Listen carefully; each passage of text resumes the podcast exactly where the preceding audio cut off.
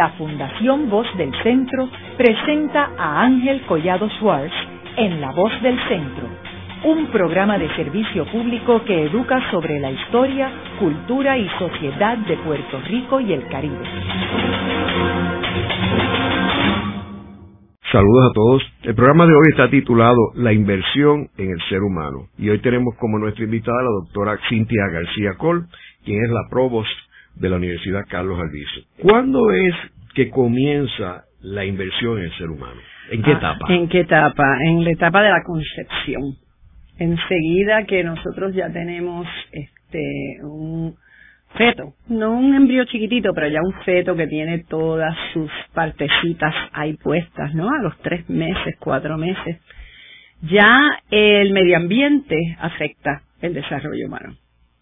¿Qué quiere decir eso? Que si nosotros bebemos alcohol, si tenemos drogas, si tenemos música clásica, si tenemos mucha tensión, mucha ansiedad, cualquiera si tenemos mucha tranquilidad, todo eso le pasa al feto. O sea que en la inversión en el ser humano estamos hablando desde que enseguida que tenemos todas las partecitas ahí puestas, ya el medio ambiente hace una diferencia. Y el, los medioambientes en todas las etapas de la vida son súper importantes. Así que tenemos que hacer inversiones.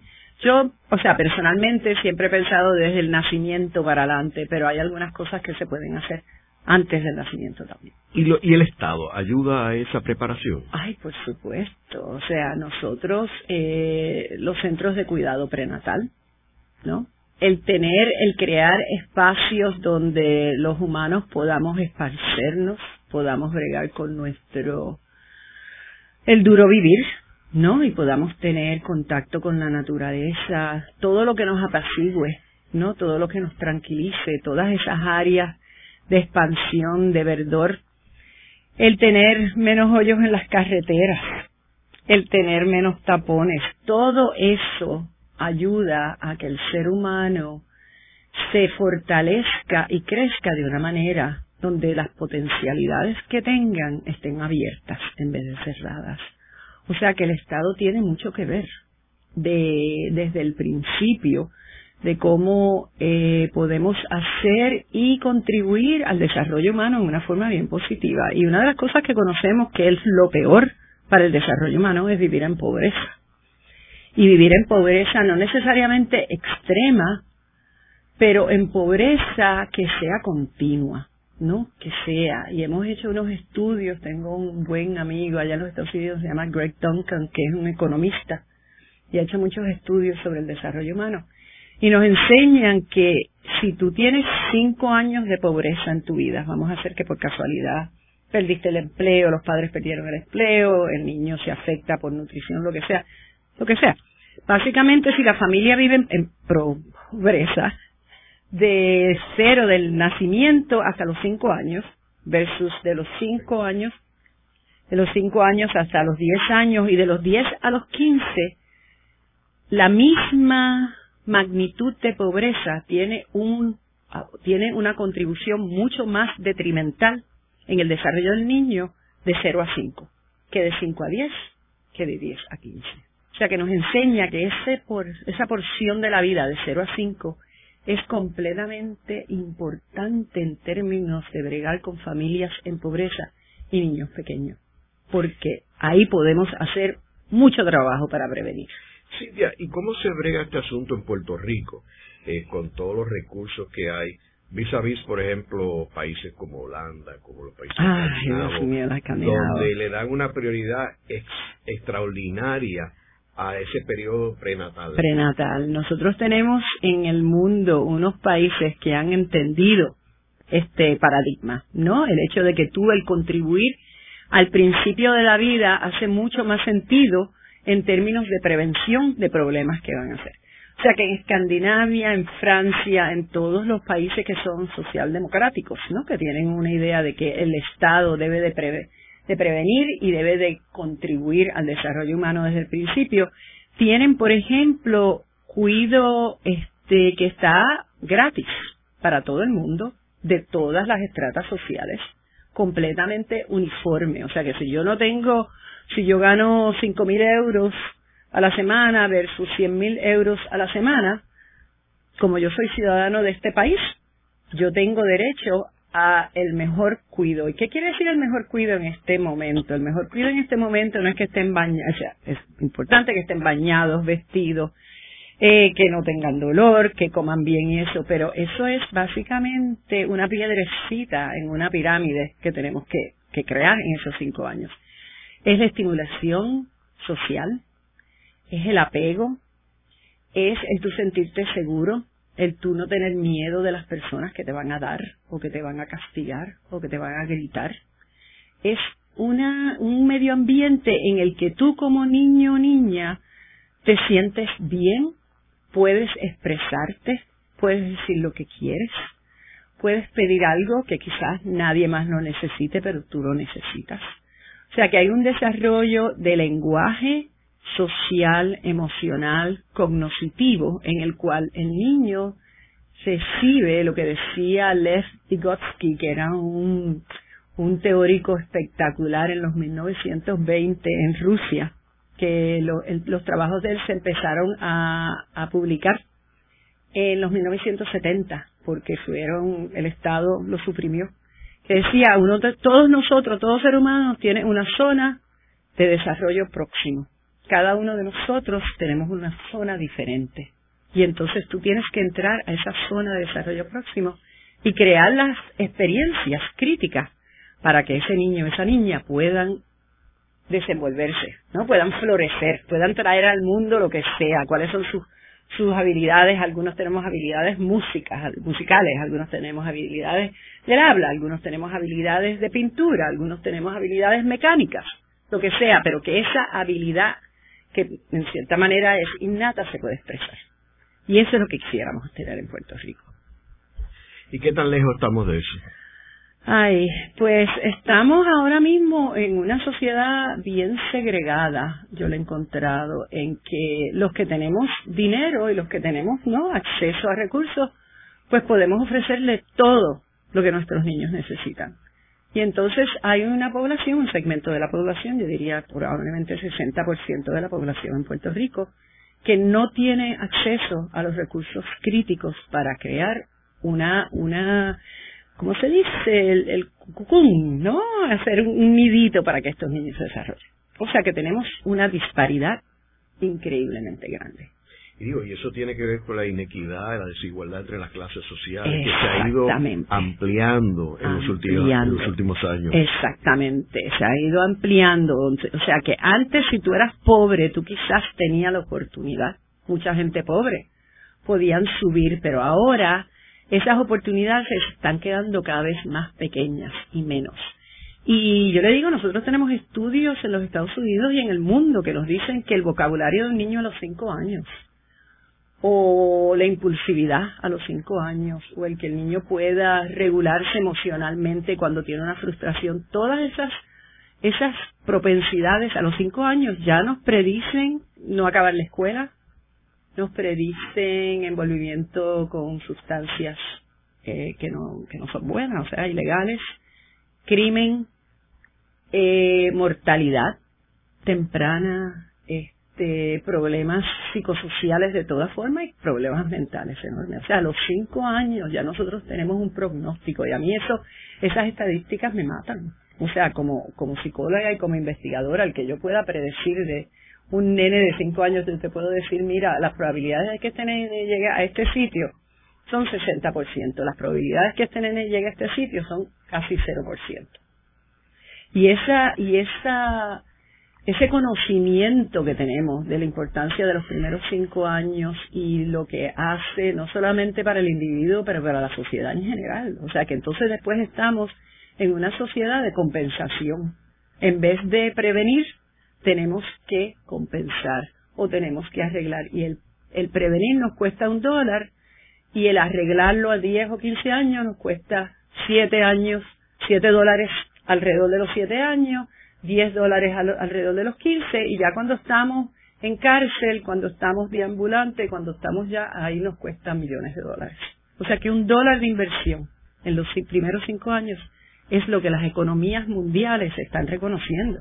Y ahora mismo tenemos este, este nuevo índice de desarrollo humano, donde los pueblos, todos los, los países y los continentes se ponen, en vez de tener el income, ¿no? El income per cápita, ahora tenemos un nuevo índice que te habla del desarrollo humano, el Human Development Index, donde te dice que básicamente tú puedes tener un per cápita espectacular, pero tú te puedes tener un índice de desarrollo humano terrible, porque si el per cápita está en solamente en 10% de la población y el 90% de la población no tienen acceso a esos recursos críticos, tú tienes un, desarrollo humano devastador.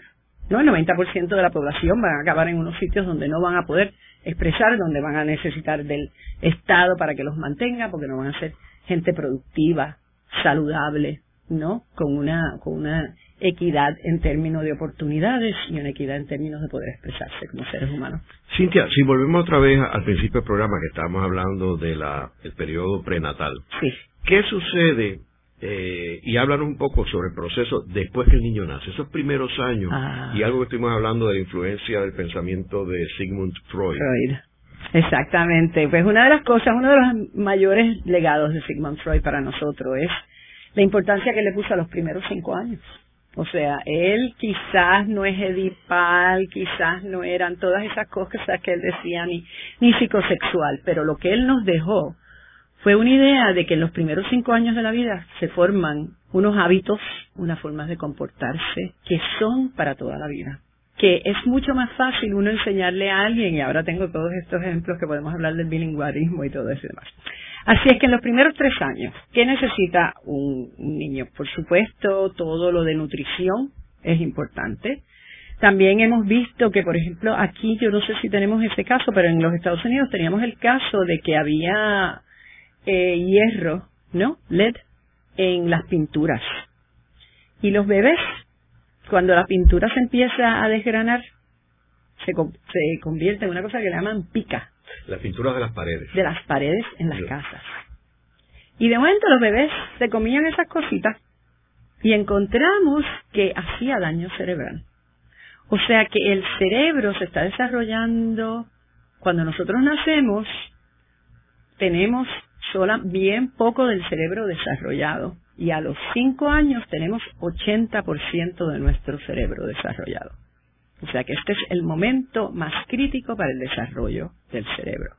¿Qué quiere decir eso? Que todos los sonidos, todo lo que pasa alrededor de esos bebés, esos nenes están en audición, en, en sensación, en visión, en poder decir ah, uh, uh, esas cositas que hacen ellos. Todo eso ellos lo están recogiendo, son como unas esponjitas, esa es la forma en que yo pienso de los bebés. Tú no le tienes que decir un bebé, y me lo dijo uno de nuestros compañeros el otro día.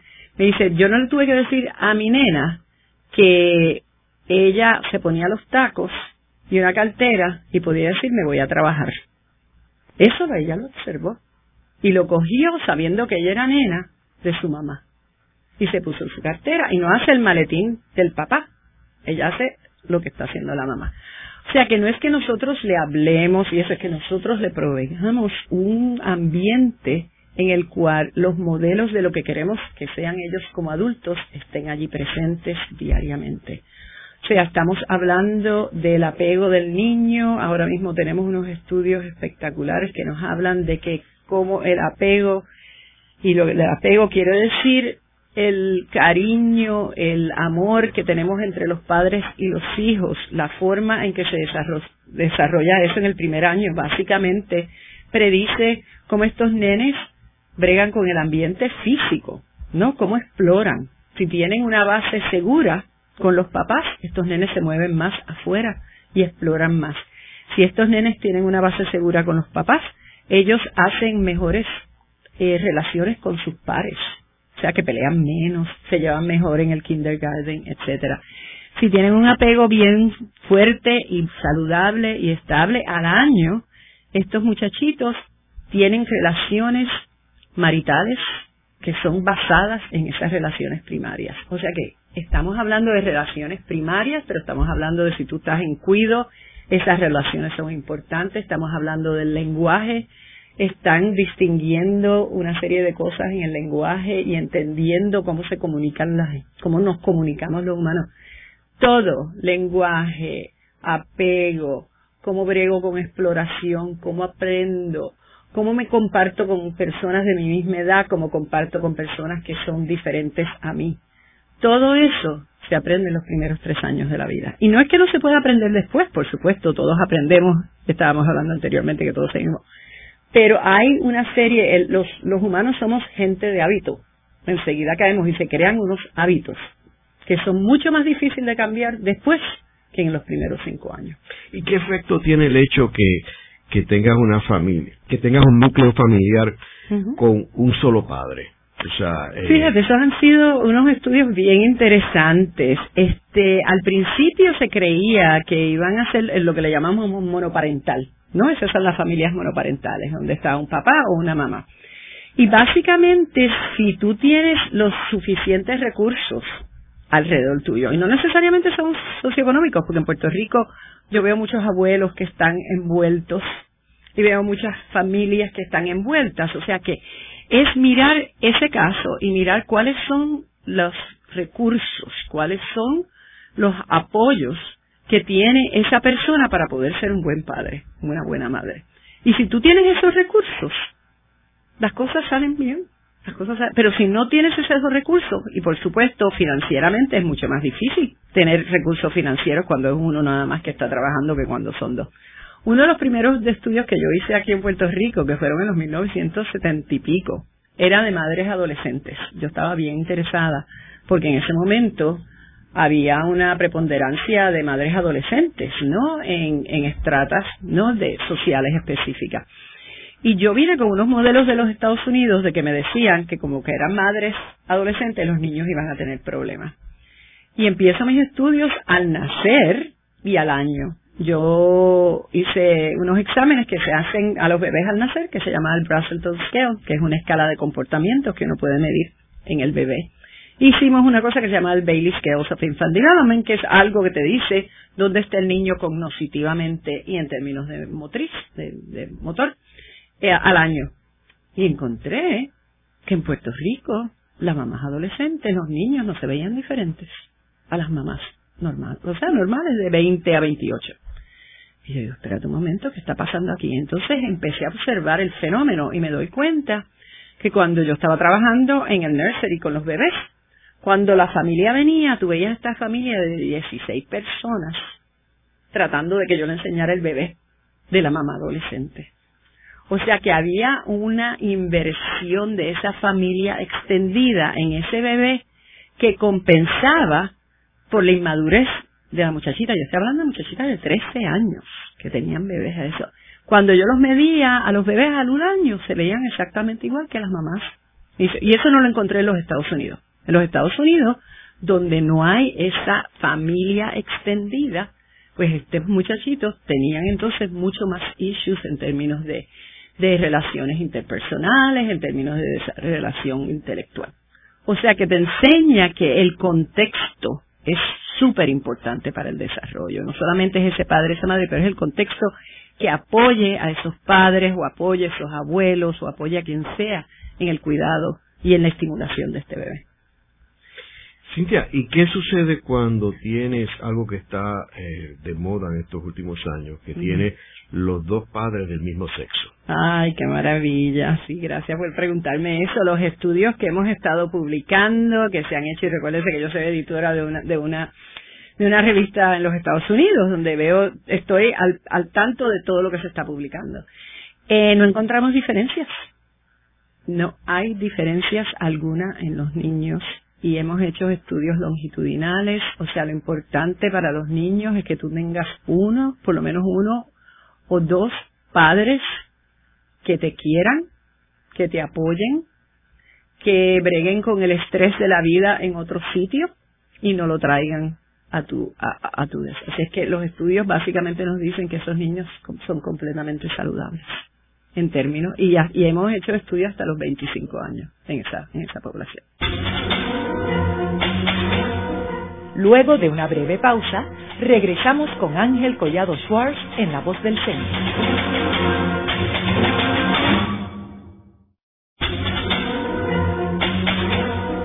Regresamos con Ángel Collado Schwartz en La Voz del Centro.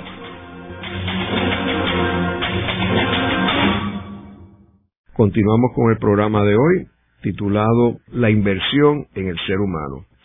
Hoy con nuestra invitada, la doctora Cintia García Col, quien es provost de la Universidad Carlos Albizu para Puerto Rico.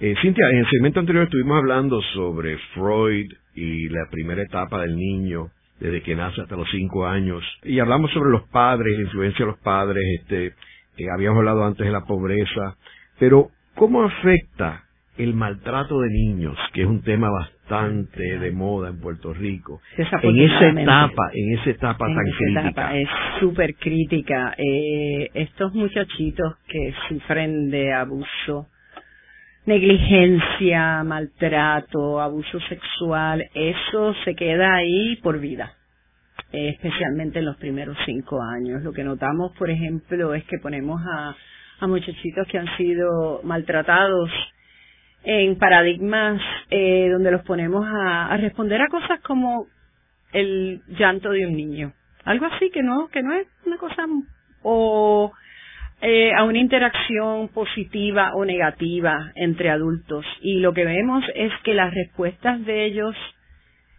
que te lo que te dicen y lo que sienten y lo que nosotros como medimos lo que sienten es que cogemos este vibraciones eléctricas en la ¿no? En la piel. O podemos ponerlos en cascos que le miden partes del cerebro, ¿no? O MRIs, que podemos ver qué partes del cerebro se encienden o no. Y básicamente ese maltrato se hace físico, en el sentido de que el cerebro se programa a responder negativamente, por ejemplo, a un llanto, o negativamente, aunque sea alguien que hizo algo, una discusión, pero después hicieron las paces. Todo, todo lo que pasa interpersonalmente se distorsiona. Y estos niños, si no se hacen unas intervenciones tempranas, eh, profundas, pueden ser los que son los, los que son víctimas y los que son abusadores en, en, en adultez.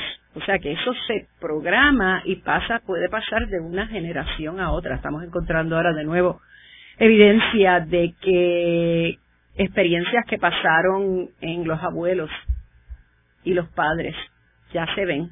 Cuando los nenes nacen se ven cosas en el cerebro que se pueden traer a lo que pasó el abuelo y no a lo que ha pasado el bebé. O sea que es un problema extremadamente importante para Puerto Rico, de que nosotros logremos que la incidencia de maltrato baje y que los niños que son maltratados reciban los tratamientos y por supuesto las familias que son necesarios para poder. De nuevo no quiero sonar que porque haya pasado algo terrible no podamos no reponernos. Lo que pasa es que toma trabajo toma recursos toma esfuerzo el hacerlo y esos recursos y ese esfuerzo tienen que estar ahí, ¿no? Para poder hacerlo. Si los dejamos, los devolvemos a la familia, los devolvemos a los mismos medioambientes, eh, sencillamente lo que estamos haciendo es creando un problema que va a explotar más tarde. ¿Y cómo uno puede detectar el maltrato de niños. Una familia, una familia donde la gente trata, la familia misma trata de proteger. De protegerlos, seguro, seguro. Yo está, yo soy una observadora, ¿no? Donde quiera que voy, yo observo el comportamiento humano. Ayer estaba en una oficina de gobierno y veo a estos dos nenes brincando, gritando y saltando por toda la, la, la sala de espera y una mamá texteando y yo me sonrié con ella a ver si ella no de si estaba y ella se sonrió conmigo pero como una cosa como que aquí no hay ningún problema no y yo vi en ella una semilla de que ella lo que iba a hacer en un momento era caerle encima a esos dos nenes no o sea yo lo vi lo vi el escenario y, y es bien difícil para mí porque yo veo esto y me dan ganas de intervenir inmediatamente y por supuesto yo no tengo ninguna potestad para hacerlo pero uno observa, uno observa, el que conoce las familias puertorriqueñas, el que es buen observador, el que está entrenado a observar el comportamiento humano, nosotros podemos detectar donde hay bien fácilmente, y puede ser en la lancha de Cataño, usted sabe que yo la cojo, puede ser en esperando en una oficina de gobierno, puede ser en un carro que yo oigo que le están gritando a los y tú ves la nena que está sentada allí así pero encogida todas esas, esas posiciones para mí son potencial para algo peor, ¿no? Y yo creo que en, en otros países tenemos este, enfermeras que visitan, por ejemplo, a las mamás después de los primeros, en el primer año. En Escandinavia lo hacen cada tres meses, a los tres meses, a los seis meses, a los nueve meses, a los doce meses, que van y visitan a las casas a ver cómo están las cosas, ¿no? Y se quedan al nene físicamente, pero también tienen una serie de observaciones que ellos hacen en términos de cuando el nene hace algo malo, en términos de cuando eh, cuánta estimulación, todo eso, todo eso lo podemos, o sea, nosotros podemos prevenir, porque nosotros tenemos el conocimiento ahora mismo de lo que lleva, en muchos casos, no 100%, pero en muchos casos, al maltrato infantil y al maltrato de niños. Así que se puede hacer. La pregunta es si tenemos, si tenemos el poder ahora mismo de poner los recursos donde se deben de estar poniendo. Y también yo creo que hay que hay que concientizar a los personajes en el núcleo familiar de que encubrir un maltrato de niño, un abuso de niño, es, la peor alternativa. que muchas veces los mismos abuelos encubren a sus hijos que están maltratando a los, niños. Y eso es terrible. O sea, ese es, la, ese es el peor pecado que podríamos decir, ¿no? Porque el daño es irreparable al niño. Es irreparable, exactamente. O sea, que tenemos que concientizar. Esto es un problema que sí es criminal en este momento, pero también es un problema psicológico y psicosocial. O sea, que hay formas de bregar con personas que han maltratado niños y cambiarlo. Ahí le voy a decir un estudio porque me encantó, que vi los otros días, en el que cogieron a mamás que habían abusado a los niños y mamás que no los habían abusado, que son más o menos iguales en términos de edad, de escolaridad, de todo, el primer niño, el segundo niño. Y a las mamás que habían abusado tenían dos grupos.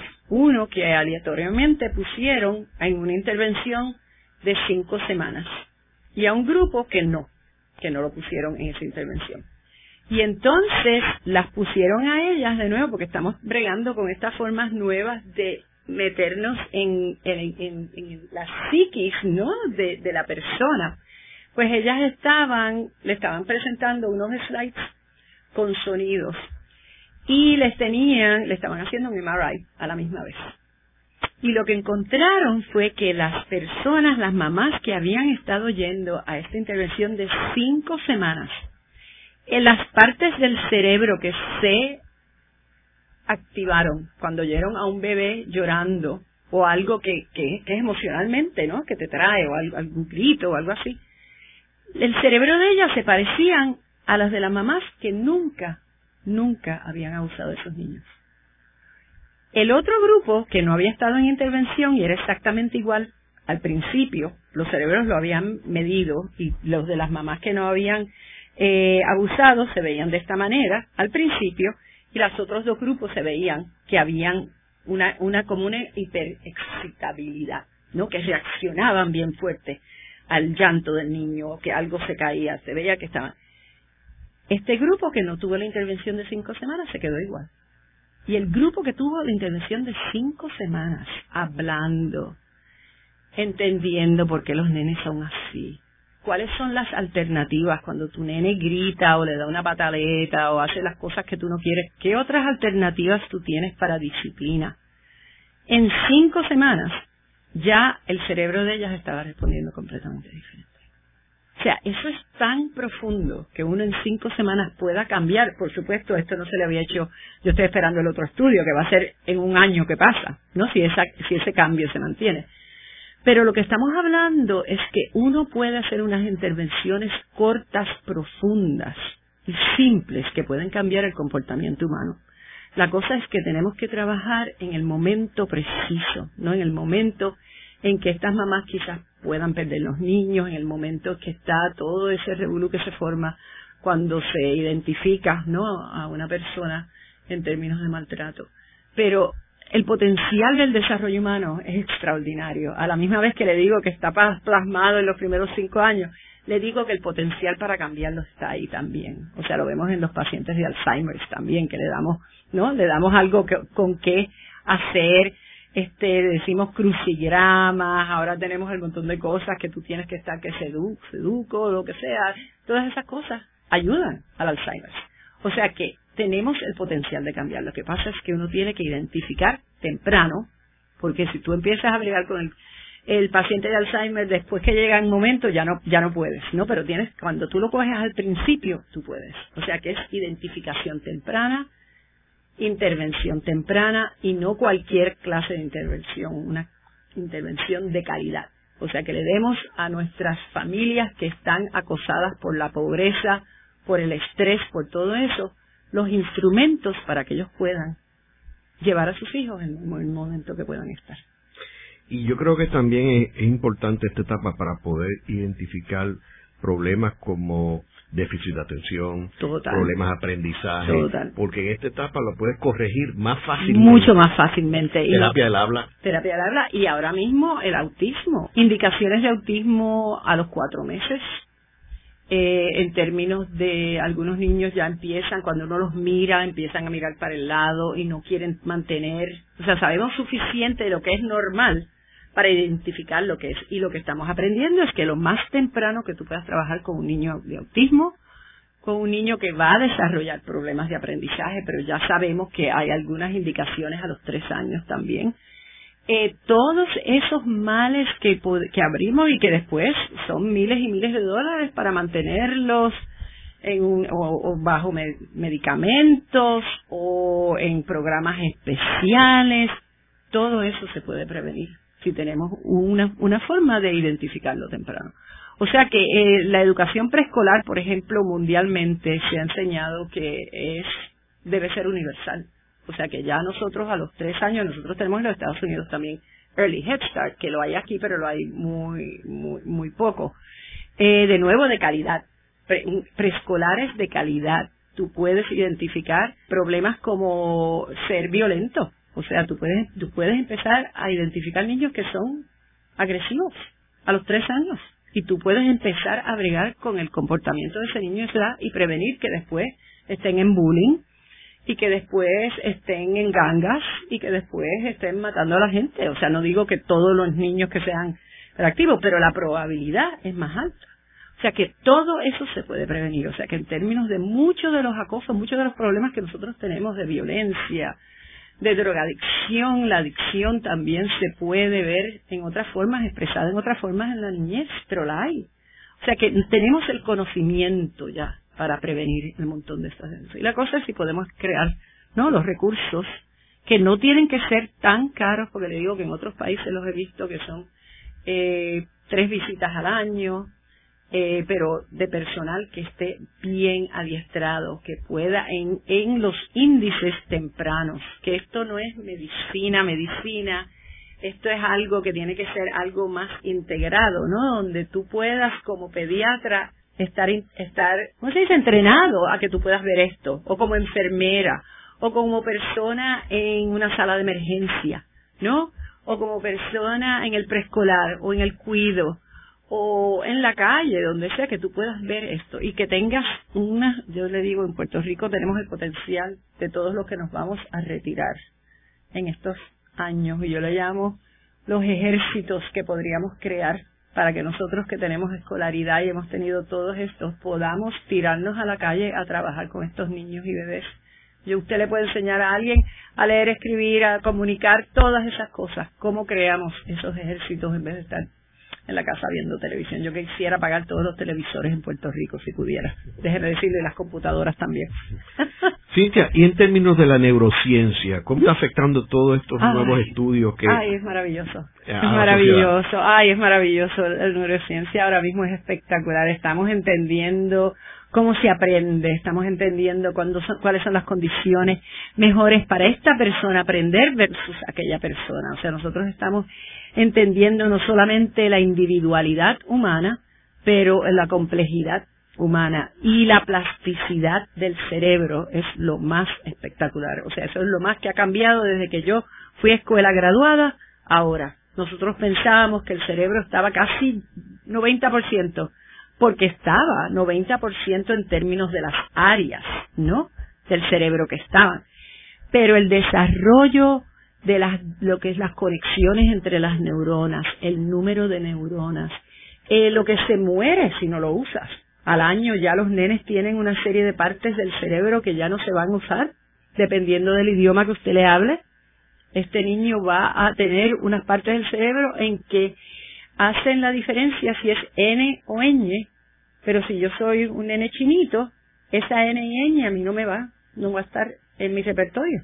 O sea que ya al principio, bien al principio, vemos cómo el medio ambiente se convierte parte de la persona. Y tenemos unos estudios ahora de serie, tenemos bebés sentados con, con unos casquitos donde le medimos todas las cosas que pasan en el cerebro, que se prende, que no se prende, cuando aprenden algo, cómo cambia el cerebro. Tenemos estudios que nos enseñan antes, le enseñas lo, por ejemplo, le dices al bebé, vamos a hacer que está hablando español todo el tiempo, le están hablando español todo el tiempo, porque los nenes no están hablando todavía. Y de momento, por dos semanas, lo llevan a un, a un sitio y le hablan mandarín, por dos semanas.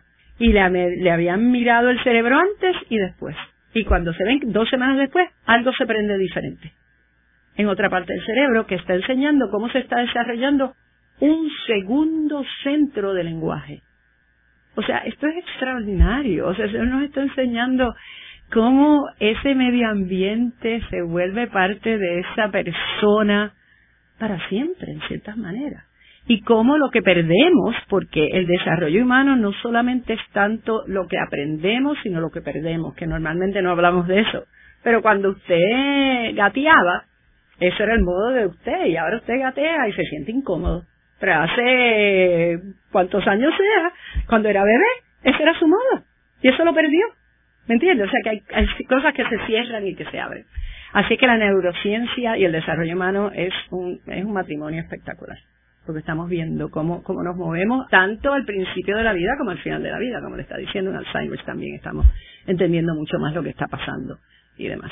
Así que tenemos un potencial de poder hacer lo que digo yo, un Puerto Rico espectacular. Nuestro recurso mayor en este momento es nuestra población y nuestra belleza, ¿no? La belleza de, no solamente física, pero la belleza de los seres humanos aquí en Puerto Rico. Y si pudiéramos movernos a un paradigma que fuera más de prevención, de promocionar el desarrollo humano, especialmente en las familias en que no tienen todos los recursos que los demás tenemos, estaríamos en un momento histórico maravilloso. Y que yo creo que no es tan costoso como la gente piensa. Aquí se pierde mucho dinero en cosas ah. que son estériles. Total. Eh, esto es una cuestión de organización. De, organización y de cambiar la forma en que vemos eh, la función del Estado, ¿no? Y, y los recursos. O sea que en vez de estar siempre apagando fuegos, que es lo que estamos haciendo, ¿no? Se nos forma un revolú y entonces vamos y le metemos, entonces creamos más cárceles porque tenemos muchos más delincuentes allá. O sea, estamos tratando de compensar los problemas.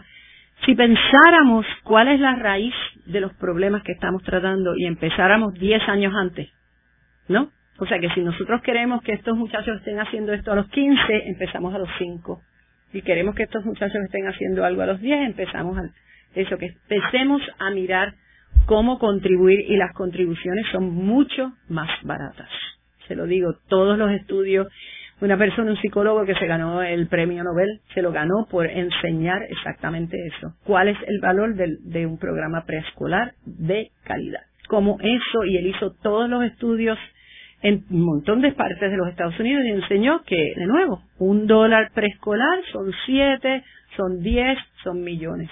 Y cómo el mantener a una población encarcelada nos cuesta mucho más que si nosotros hiciéramos una inversión de un dólar por niño en esta etapa, en este principio. Bueno, ese, fue el concepto de Jerome Brunner. Total. que inspiró el, el proyecto de Head Start. De Head Start. Básicamente empezó en los 1960, ya teníamos la idea de que empezáramos mucho más temprano que la escuela. Y eso fue todo basado en, sí, en, empezó en Harvard, en el departamento de psicología, donde tres o cuatro profesores cogieron una sabática y se fueron a trabajar en los Estados Unidos, en Washington. Todos los estudios que tenemos hasta ahora es que básicamente si tú tienes un programa de calidad, tú previenes embarazos, o sea, cuando son adolescentes, previenes dropouts, previenes deserción escolar, previenes eh, envolvimiento con el crimen. Esto es estudios de Abuso 35. de sustancias. Abuso de sustancias. Todo eso, ya han llegado hasta 35 años. Han, no, porque ya estos, estos muchachos tenían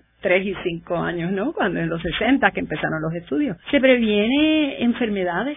O sea, solamente, no solamente es en términos de productividad, es en términos de lo que tú haces con tu vida, de ir a la escuela versus tener un bebé temprano y solamente hacer eso y no, no seguir tu escolaridad, que es importante para cualquier persona.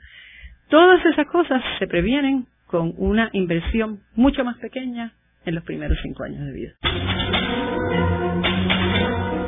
Luego de una breve pausa, regresamos con Ángel Collado Schwartz en La Voz del Centro.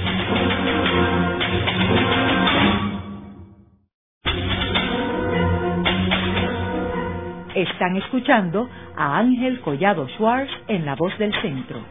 Ahora pueden accesar a toda hora y desde cualquier lugar la colección completa de un centenar de programas transmitidos por La Voz del Centro mediante nuestro portal www.vozdelcentro.org.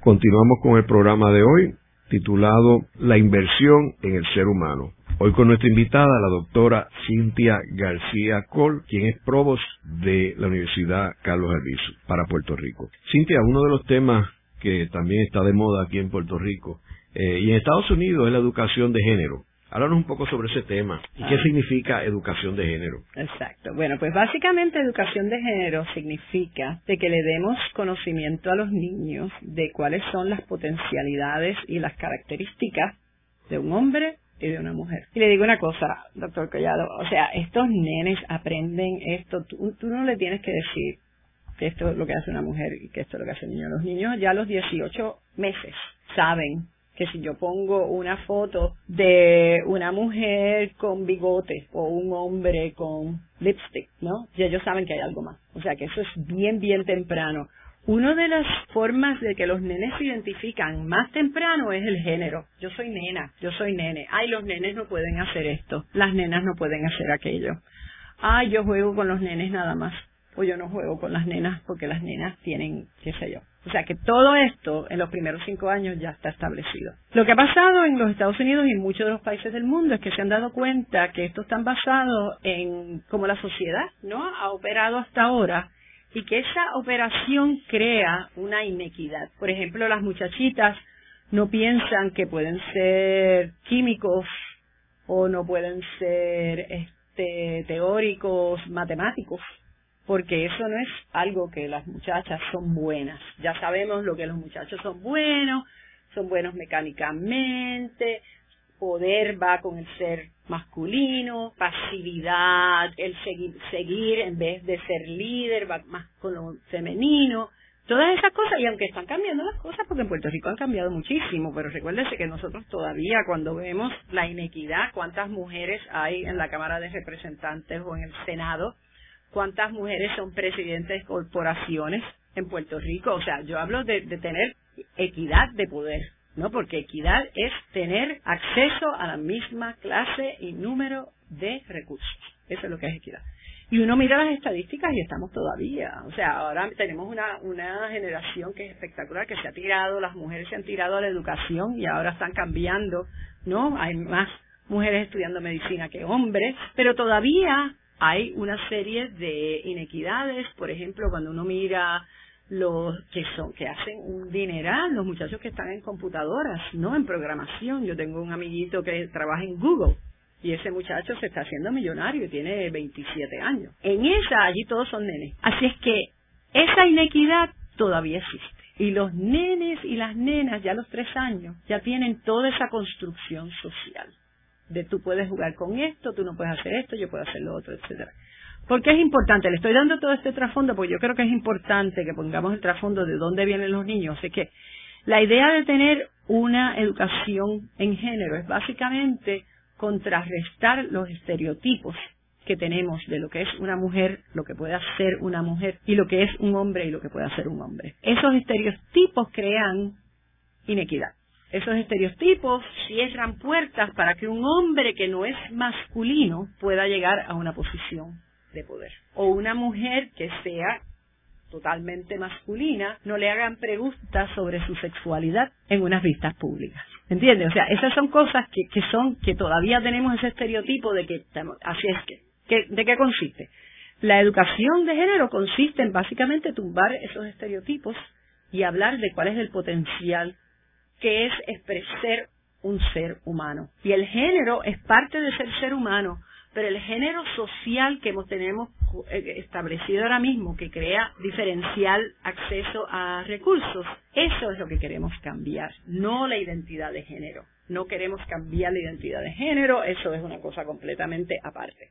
Así que yo creo fervientemente, y de nuevo tenemos eh, evidencia de que programas en las escuelas ayudan, que ayudan a reducir el bullying, por ejemplo, el bullying porque el nene no es tan masculino, o porque la nena no es tan femenina, o porque yo quiero ser una nena y quiero ser presidente de la clase y me dicen que no, o porque el nene lo que quiere es ayudar y ser emocional y ayudar a los otros nenes y entonces lo ponen porque no es, tú le debes estar dando un puño en vez de estar ayudando. Todas esas cosas, esto funciona, señores. Esto no es una cosa que no nos inventamos, esto está basado en evidencia en otros sitios. Así que yo estoy súper entusiasmada que empecemos a bregar con educación de género en Puerto Rico. ¿Y por qué hay tanta oposición de parte de los religiosos? Pues básicamente se ha confundido eh, educación de género con una serie de, de, cosas que no tienen nada que ver con eso y yo he hablado con personas que están en esa posición y lo que encuentro es un desconocimiento de la propuesta y, y de lo que se quiere hacer y el propósito de esto. Y se está hablando de que estamos promoviendo el homosexualismo, que estamos promoviendo los otros estereotipos, ¿no? Así es que eh, los religiosos deberían de pensar más en términos de qué es lo que están las inequidades de género en sus propias organizaciones, ¿no? El hecho de que no podamos tener este mujeres en posiciones de poder en la Iglesia Católica y qué sería tan terrible tener, ¿no? Una persona que fuera papa, que fuera mujer, en, los momentos históricos. Y una de las cosas que yo admiro en algunas religiosas, religiones y en otras, y no en otras, es que están más abiertas a los movimientos históricos, ¿no? Y pensar que el hecho de que mujeres estemos fuera del trabajo, seamos poderosas o podamos hacer algo, una persona tenga una orientación sexual que no tiene nada que ver con tu construcción de género, eso es completamente independiente. puede tener una persona homosexual que es bien femenina y bien masculina dentro de un mismo género, eso no tiene que ver. O sea que, se, que es básicamente ignorancia es ignorancia de lo que estamos tratando de hacer y que yo quisiera que nos pudiéramos sentar y tener una conversación mucho más agradable que gritarnos o decir una cosa o la otra. Cintia, ¿y tú no crees que en Puerto Rico hasta cierto punto estuvimos un poco avanzados a la época, por ejemplo, de tener una alcaldesa mujer de San Juan, Felisa Rincón de Gautier, que era algo que no se pensaba en aquella época, que una mujer pudiera ser la líder de la, de, la, capital? Teníamos ejemplos, pero eran excepciones. Pero todavía a las mujeres se les juzga diferente que a los hombres. O sea, muchas veces cuando los hombres algo pasa mal en el país, hablan de una forma cuando es una mujer que cuando es un hombre. Y yo lo he observado claramente. Sea que estamos progresando. Pero y hemos progresado. Tuvimos una, una mujer gobernadora, tuvimos una presidenta de la Cámara gobernadora, una juez presidente del Tribunal Supremo mujer. Exacto. ¿Eh? Eso es educación de género. Eso es exactamente educación de género. Abrir esas ventanas de que la potencialidad del ser humano es básicamente es independiente del género.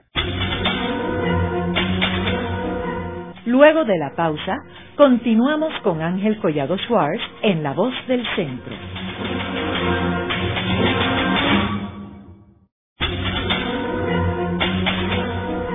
Continuamos con la parte final de La Voz del Centro con Ángel Collado Schwartz. Pueden enviarnos sus comentarios a través de nuestro portal www.vozdelcentro.org. Continuamos con el programa de hoy titulado La inversión en el ser humano. Hoy con nuestra invitada, la doctora Cintia García Col, quien es provost de la Universidad Carlos Albizu para Puerto Rico. Eh, Cintia, uno de los problemas sociales de Puerto Rico más nuevos es la cantidad de situaciones donde ambos padres trabajan. Es necesario en muchas ocasiones. Este, y entonces cuando aparece el empleo, ¿verdad? Que ahora hay otro problema. Ese es otro problema también. Pero este, de hecho esto surgió bastante desde, desde el tiempo de Operación Manos a la Obra, que se crearon todas estas fábricas con mujeres. Con mujeres. ¿Cómo eso afecta al núcleo familiar y los niños? Pues básicamente, eh, eh, cuando yo era chiquita, ¿no? Mi abuela me crió. No, mi mamá trabajaba, era monoparental, ella era la que hacía, y mi abuela me enseñó a mí, yo leía a los cuatro años. O sea, nosotros teníamos tradicionalmente, no era solamente el trabajo de los padres el criar los niños, ¿no? Siempre había tías, abuelas, familias vivían cerca, etcétera, etcétera. ¿Qué ha pasado? No es que las mujeres estemos trabajando, porque yo creo que las mujeres siempre han estado trabajando y muchas trabajaban fuera de la casa. Es que la familia extendida ya no está, ¿no? Para muchos de nosotros nos mudamos para San Juan, los abuelos están en Calle, los ven los fines de semana, etcétera, etcétera. Así que, ¿qué es lo que tenemos que hacer? Porque ya no nos vamos a mudar a Calle, ya tenemos los trabajos en San Juan, etcétera. Básicamente es pensar que el criar los niños era como decía Hillary Clinton, it takes a village. El tú crear una población puertorriqueña de muchachos trabajadores, responsables, cívicos, no es solamente el trabajo de dos padres o de un padre, es el trabajo de un grupo. Y entonces, ¿cómo uno hace eso? Pues yo he visto ejemplos de que, por ejemplo, carpooling, nos contamos una, yo lo llevo el lunes, miércoles y viernes, y el otro día, martes y jueves, lo lleva otro. O sea, tenemos que pensar tanto desde el punto de la sociedad, del gobierno y de las instituciones y de los familiares, de cómo apoyamos a los padres a esta labor tan importante para nuestra sociedad. Nunca en la evolución humana tú has visto que solamente uno o dos padres solos independientes crían niños. Esto es un fenómeno del siglo XX y el siglo XXI. Se va a África, todavía estamos. Yo he visitado Turquía, está toda la familia, ellos son súper educados, todo el mundo trabaja, todo el mundo tiene, son ingenieros, son médicos, siempre hay una familia extendida alrededor. Así es que la pregunta es cómo reemplazamos esa familia. Y yo pienso que son vecinos, yo pienso que son primos, yo pienso que son amistades, poder bregar con cuáles son las, las, o sea, las demandas de uno tener un trabajo fuera de la casa que no puede traer el niño, porque recuérdense que las mujeres siempre han trabajado, los hombres siempre han trabajado, lo que pasa es que los niños eran parte de ese trabajo, se traía al cañaveral, o estaban allí bien cerquititas, o yo los he visto en, las, en, en, en, Perú, en las montañas, que tú ves estas mujeres en los mercados y los bebés atrás. O sea que el problema es que no estamos apoyando a los padres y el apoyo que era natural de la familia extendida se ha perdido y la tenemos que recrear. Hay que añadirle el elemento de la inmigración, ya no de Calle a San Juan, sino, fuera de, Puerto, Rico. Puerto Rico, Orlando, exactamente. Más de, o sea, ciento y pico de personas se van diariamente de Puerto Rico se van de Puerto Rico. ¿Cómo eso afecta cuando rompes el núcleo familiar, los nietos? Está bien difícil, o sea, tienes que recrear, donde quiera que tú vayas, tienes que recrear una familia extendida. Tienes que tener esa, esa forma de pensar, que tú no lo puedes hacer solo, no lo debes de hacer solo, buscarte los apoyos. Yo tenía unos apoyos, yo siempre he trabajado toda mi vida, crié tres niños, yo tenía unos apoyos que eran parte de mi familia las personas que estaban cuidando a mis hijos son parte de la familia, van a las bodas y eso es la forma de crearlo. Ahora, la tecnología, fíjate, ayuda en ese sentido. Es bien importante. Porque, como por ejemplo, Skype. En Skype, tú puedes ver a tus hijos en video, a tus nietos, etcétera, un costo ridículo. Total, eso yo no tengo nietos, pero ya lo tengo programado, que FaceTime va a ser todas las noches leyéndole un libro en español, porque algunos de ellos van a estar en los Estados Unidos y algunos van a estar aquí. Así que los de allá quiero estar segura que van a ser bilingües. Así es que ese uso de tecnología es, pero diario. O sea, para usted ser parte fundamental de la vida de un niño, debe estar diario. O lo otro es tener unos momentos, como yo le llamo, que son cortos, pero bien de mucho impacto, ¿no? Bien significativo. Usted se, alguna gente se acuerdan de la primera comunión, se acuerdan de la graduación. No son cosas que pasan en la vida. Yo me acuerdo cuando venía mi tía abuela, que era enfermera en un buque y se sentaba a hablarme del mundo. ¿Entiende? Y la vi cinco veces en mi vida. Y esas cinco veces las tengo plasmadas. ¿no? Así es que uno puede ser bien importante en la vida de un niño, solamente viéndolo tres veces al año, pero coger esos momentos para inculcarle todos los valores, todas las cosas que son importantes, las historias, esas historias familiares que son maravillosas y que le dan un sentido al niño de pertenencia, de ser parte de un continuo, ¿no? De un continuo de logros, de cambios, etcétera. Esos momentos son y esas esas tecnologías son espectaculares, así que abuelos, tías, primos, hermanos, úsenlas porque eso es muy bueno. Esa es la parte positiva de la tecnología, pero ¿qué otra parte negativa tiene la tecnología? Exactamente, pues estamos aprendiendo que eh, igual que la televisión, tenemos que limitar las horas en frente de computadoras, en el celular, los tablets, todas esas cosas nos están aislando. Vemos que los muchachos, cuando le preguntamos acerca de la felicidad, que si son felices o no son, si están contentos, los muchachos que pasan más tiempo, muchachos muchachas, que pasan más tiempo al frente de estas tecnologías, tienen menos relaciones profundas relaciones de apego. Interpersonales. Interpersonales pierden, pierden. Como tú, ahora todo, o sea, el, el que tú veas una persona, lo que le llaman eh, la inteligencia emocional, ¿no? El tú saber que alguien está molesto o el tú saber que alguien está triste, todas esas cosas se pierden al frente de computadoras, así que tenemos que estar, las computadoras son espectaculares, abren mundos, abren formas de pensar, abren culturas, pero tienen que estar limitadas. Yo he visto muchos bebés ahora mismo con tablets al frente en Puerto Rico y tengo, o sea, porque así ahora en vez tenemos una televisión que es portátil y veo a la mamá y al papá los dos texteando en un restaurante y en el tablet. Y yo digo, oh, oh, yo creía que esto era una cena familiar. y están todo el tiempo cuando viene la comida, comen, hablan bien poco y yo así sentada, estos son personas pudientes y todo lo demás, y yo allí, igual que me, me dio el trauma cuando vi la otra persona que le iba a poder dar a ese niño, aquí veo este trauma. O sea que tenemos que tener mucho cuidado en qué exponemos a nuestros niños porque son esponjas y todo lo que reciben lo cogen. En el programa de hoy hemos discutido eh, la situación del ser humano y cómo la mejor inversión que puede hacer el Estado y un ser humano es invertir en el propio ser humano, ya que ahí está la gran oportunidad, no solamente para Puerto Rico, sino para la humanidad. Muchas gracias, Cintia. Gracias. Esta ha sido una producción como servicio público de la Fundación Voz del Centro. Los invitamos a sintonizarnos la próxima semana a la misma hora. Y recuerden que pueden adquirir el libro Voces de la Cultura en su librería favorita o en nuestro portal.